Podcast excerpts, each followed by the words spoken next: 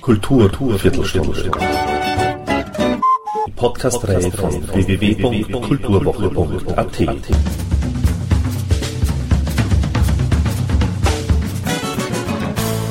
Präsentiert von Manfred Horak. Bassisten World Jazz mit allerlei kosmopolitischen Bezugspunkten entsteht in Wien und sorgt, zumindest in der Jazzszene, für erhebliches Aufsehen. Mit dem Album Just Fly ist ihm einmal mehr ein großer Wurf gelungen.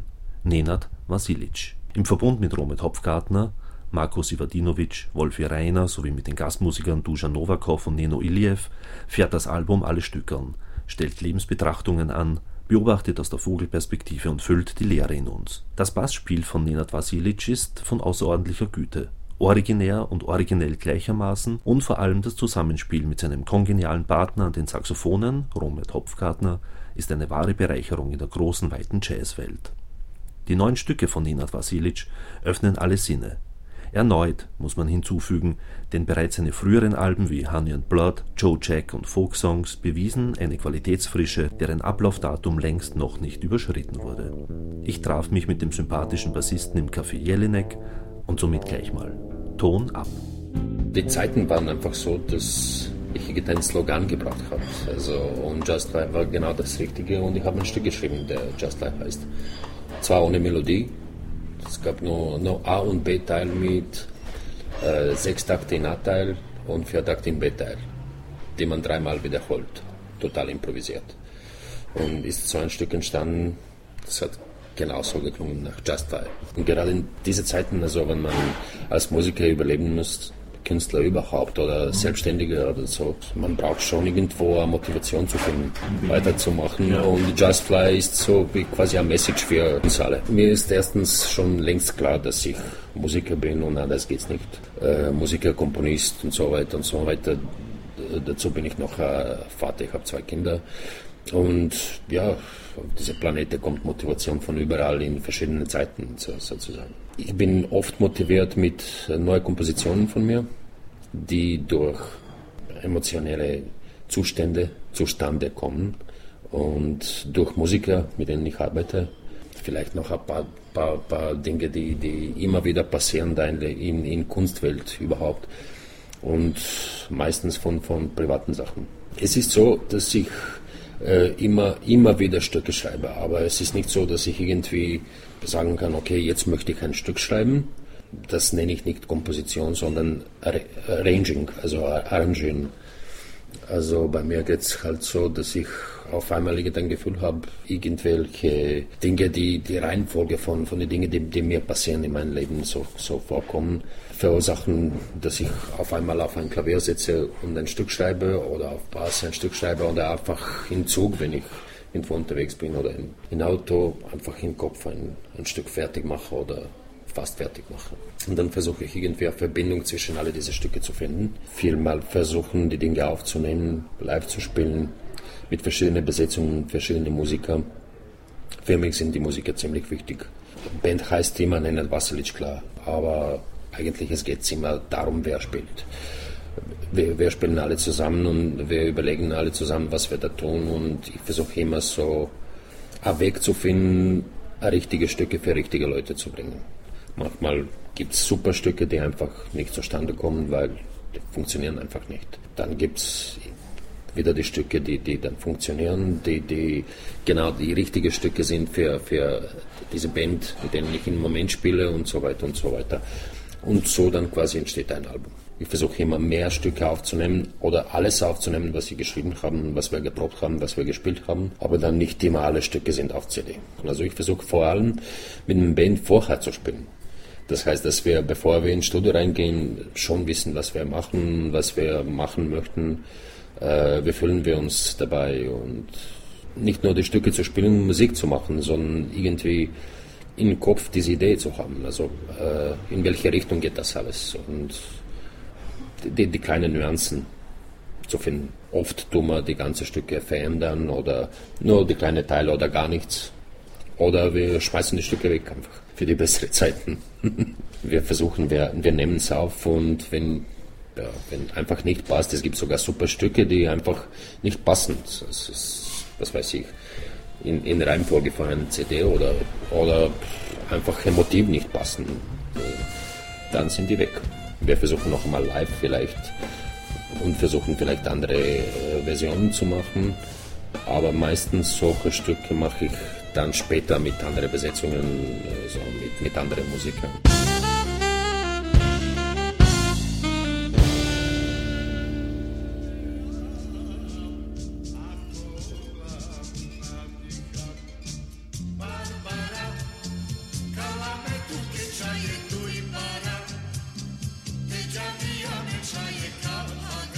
Das ist das Stück von Shaban Baramovic und Shaban Baramovic singt das eigentlich. Das ist also Sample von einem Shaban Baramovic CD.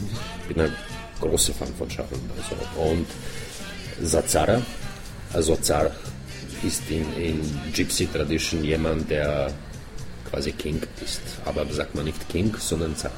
Und der Shaban Baramovic ist verstorben, der kommt aus meiner Stadt auch, also aus Nisch vor zwei, zwei Jahren verstorben und er hat wahnsinnig viele Sachen gemacht.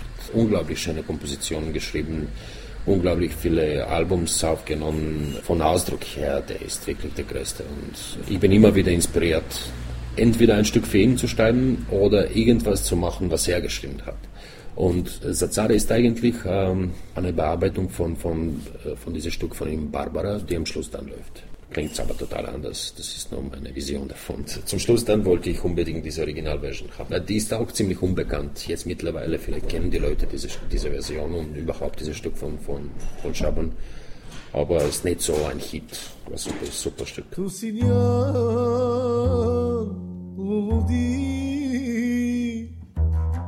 Că tu șerotare în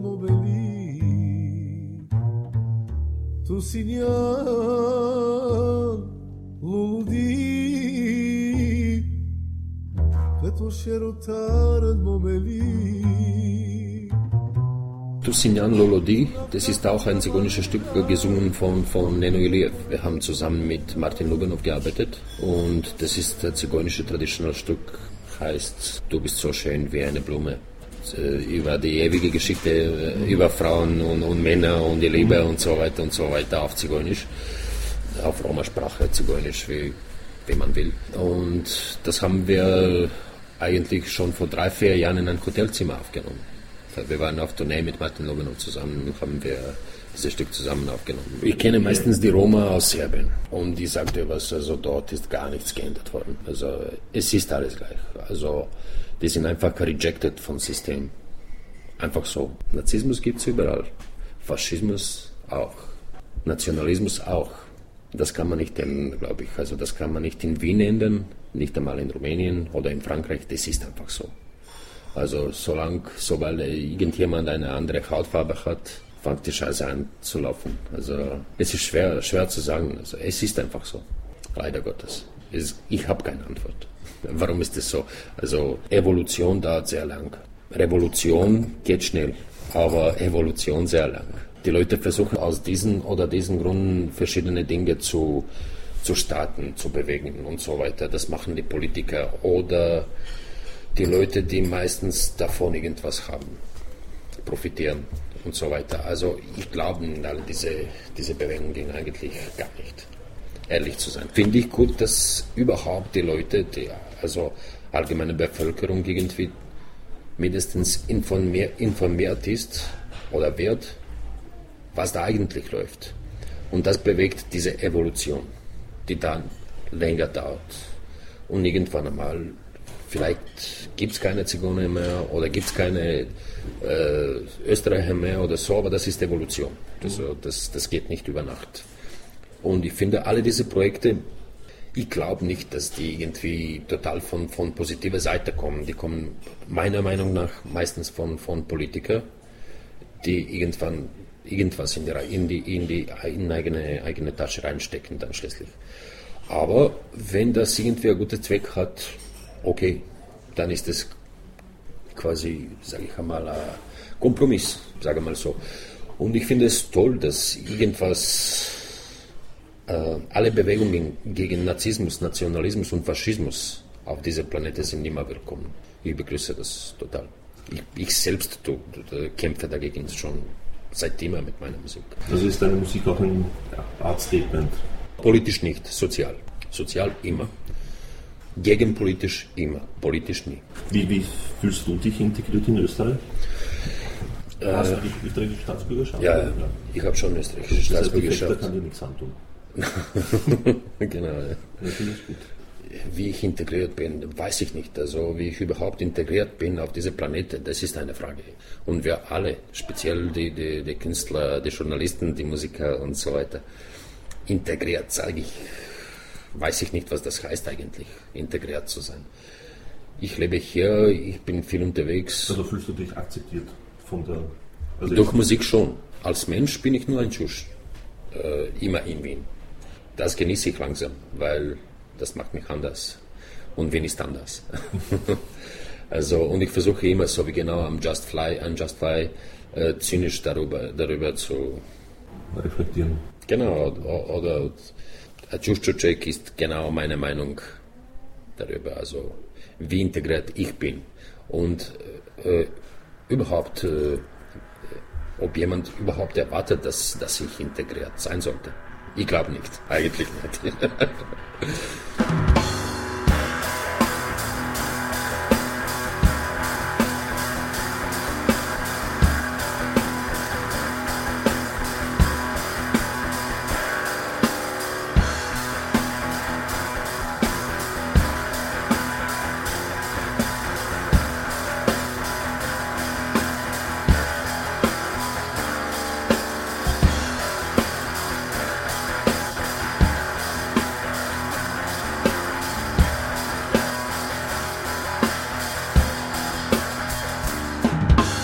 Jack ist der Belly Dance, also Bauchtanz.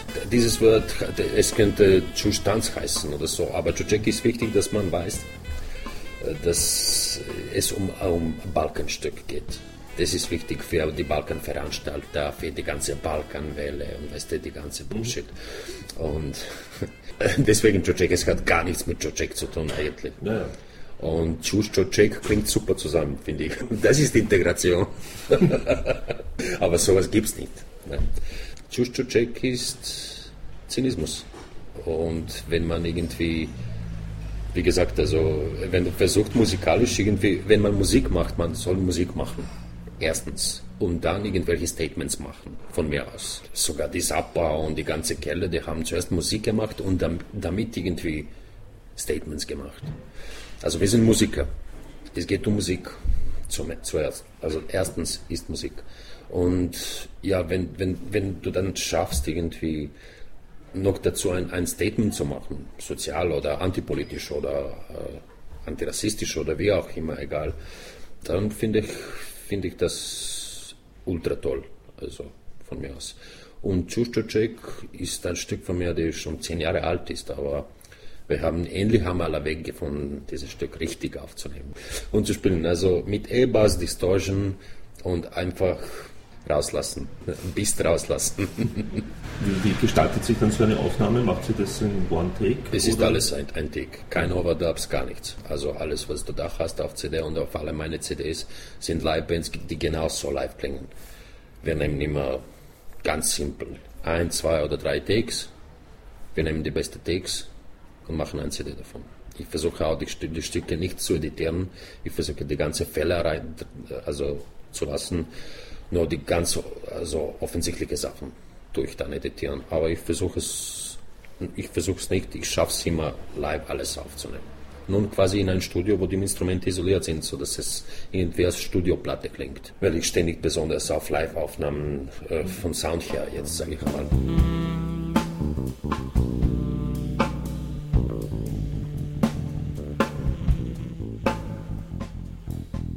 Was unterschiedlich jetzt ist auf dieser CD ist, dass ich mittlerweile ein Studio gebaut habe. Ich bin ziemlich, äh, in den letzten paar Jahren habe ich ziemlich, ziemlich viel gecheckt, also was, was Sounddesign betrifft. Ähm, mischen, aufnehmen, mikrofonieren, Mastering und so weiter. Das heißt also, diese CD habe ich komplett selbst aufgenommen und äh, gemischt. Nun ist es von Bobcats in Digital Domain gemastert. Also das heißt praktisch jetzt, jetzt habe ich noch mehr ich kann, ich kann meine Projekte noch mehr kontrollieren, mhm. sozusagen. Ob das gut ist oder schlecht ist, werden wir sehen. Das ist auch Evolution. Aber Revolution habe ich schon gemacht. und jetzt kann man ziemlich oft aufnehmen und es ist, das erleichtert die ganze Geschichte um, um einiges, weil man muss kein Studio extra bezahlen. Wenn man komponiert, schon beim Komponieren, denke ich daran, welche Mikrofone verwende ich jetzt für, für Saxophon oder für Bass und wie nehme ich das alles auf und wie, wie werde ich das alles mischen, mache ich das so oder so oder so? Und dann ist es wirklich, es ist interessanter so, so zu arbeiten, weil solange du irgendeinen Soundtechniker triffst, der, der dich nicht verstanden hat, dann ist das schwer. Also das heißt, du bist dann dein eigener Produzent? Ich bin sozusagen. Produzent, ja genau. Ich habe alle meine CDs allein produziert, obwohl ich mit, mit verschiedenen Produzenten gearbeitet habe. Es ist einfach so, heutzutage in Jazz, die Produzenten sagen ja oder nein, wenn du was fertig gemacht hast. Die, die trauen sich nicht irgendwie von vornherein in Dinge äh, Zeit und Geld zu investieren. Das muss man allein, allein machen. Und wenn sowas passiert, dann, ich glaube, das, das, sind nur die ganz großen Labels wie ECM. Manfred Eicher, der, der, der ist der Produzent, ist der richtige Produzent. Alles andere sind Executive Producers sozusagen, mhm. also die Produzenten, die dann schließlich Cover machen und CDs rausbringen, deine CDs distribuieren und so ein bisschen PR machen und so. Aber musikalisch, es ist ja oder nein.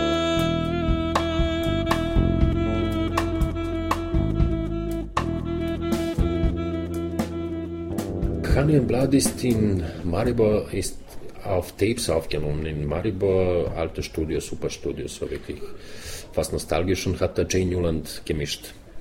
Jane Newland hat die ganze CDs von Charlie Hayden gemacht und Nora Jones, für Nora hat der Grammy bekommen für allererste CD, glaube ich. Und ich habe schon äh, zwei, dreimal, bevor ich Blood aufgenommen habe, ich habe mit Jane Newland ge gearbeitet, auf andere Projekte, nicht von mir ja, dann hat Jay schließlich diese CD gemischt und gemastert, Kaliningrad. Bevor habe ich was im fünften Bezirk da aufgenommen, der Joe Jake. Äh, es ist ganz unterschiedlich, haben wir gearbeitet, bis wir wirklich ein Studio gebaut haben. Es gibt schon ein Netz, es gibt schon einige Home Studios oder, oder Project Studios sozusagen äh, von, von Freunden Musiker. Und wir sind vernetzt und das ist eine neue Ära jetzt, sage ich einmal so, mhm. selbst aufzunehmen. Das heißt, die Klangqualität ist ja auch extrem wichtig. Ziemlich wichtig, ja. Das ist, das ist extrem ja schon, aber extrem, extrem wichtig ist Musik, sage ich einmal so. Wenn Musik nicht passt, dann kannst du es wirklich super perfekt produzieren, das klingt einfach schlecht. Also deswegen nicht so extrem, aber schon ziemlich wichtig. Ich bemühe mich wirklich, die alles so aufzunehmen, wie ich, wie ich es hören will und, und ja, und halt Musik für Audiophiles zu machen, ist dann auch teurer Sport. Ist auch nicht billig. Ein super High-Mikrofon kostet dann Vermögen.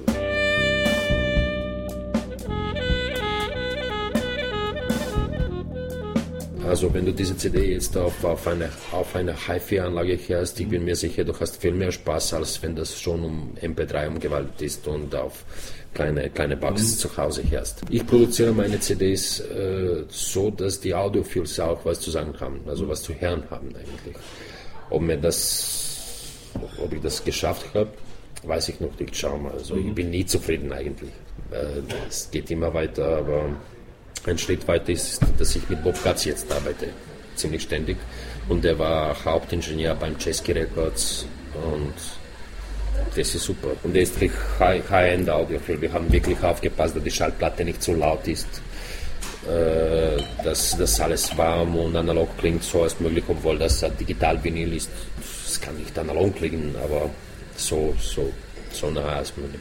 Ich habe schon vor, einige Dinge, äh, also quasi Two-Track-Recording zu machen, also wo man gleich alles auf Two-Tracks aufnimmt.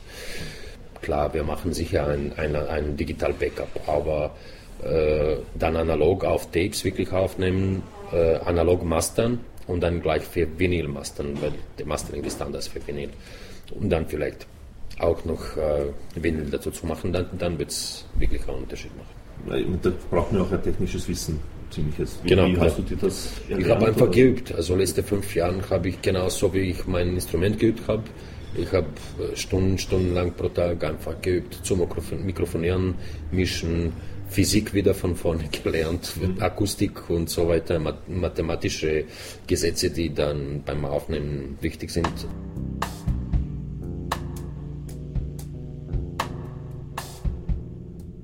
Ich habe Smoke the Water gehört, als ich, als ich neun war. Ich habe hab keine Ahnung gehabt, was das ist. So diese, diese du, du, du, du, du, du, du, von Roger Glover. Ich habe mir gedacht, okay, ich spinne jetzt, was für ein Instrument ist das? Das klingt so, so geil. Und dann irgendwelche ältere Freunde haben mir erzählt, das ist E-Bass. Und ich habe sofort gemeint, okay, that's it. Ich will es haben, sofort. Und dann habe ich irgendein, äh, in kommunistischen Zeiten noch, so, wir haben drei, vier verschiedene E-Basse gehabt, so, was die zu kaufen. Meistens aus Russland oder aus Tschechien oder sowas. Und dann habe ich so einen Heavy Metal Bass gehabt, gekauft. So, mein Vater hat mir E-Bass gekauft und Adventure has begann. und später habe ich Kontrabass angefangen zu spielen und Kontrabass war noch mehr Bass als C-Bass. Also ich habe mit Roger Glover angefangen, dann, dann war gleich den Steve Harris aus Iron Maiden und dann irgendwann einmal habe ich John Patitucci gehört und Louis Johnson und ich habe mir gedacht, okay, ich spinne jetzt, was, was soll ich damit machen, Mann? Das ist zu kompliziert alles. Das ist einfach, was die Typen da machen, Markus Miller und so weiter mhm. und so mhm. weiter. Aber zuerst, das war Pastorius und Louis Johnson, ja, zuerst die E-Bassisten und dann irgendwann einmal habe ich Ray Brown gehört. Puh, das war heavy mit Oscar Peterson Trio und Ray Brown war top auf top. Wirklich auf meiner Liste, top meine Liste jahrelang. Also ich, ich wollte einfach die ganze Teenage-Zeiten so, so Walking Bass spielen als Ray Brown. Und dann habe ich Miles angefangen zu hören, Paul Chambers. Paul Chambers war der nächste wichtige Einfluss. Ich war total beeindruckt von Sound von Paul Chambers, äh, wie er soliert hat. Das hat mich total beeindruckt und beeinflusst. Und danach gab es auch verschiedene Bassisten, wie zum Beispiel Sam Jones, äh, Oscar Pettiford, was weiß ich, also die ganze Hardbop-Partie. Dann habe ich Charlie Hayden entdeckt. Der war dann sozusagen mein letzter Einfluss.